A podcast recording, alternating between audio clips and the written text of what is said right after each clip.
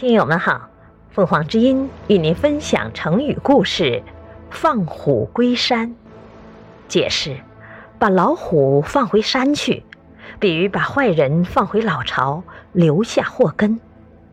东汉末年，刘备被吕布击败，被迫投降曹操。曹操的谋士程昱看到刘备是个英雄，主张趁机杀掉刘备，以免后患。但曹操不听，吕布被曹操消灭后，刘备借口截击袁术，率几万人马离开了曹操。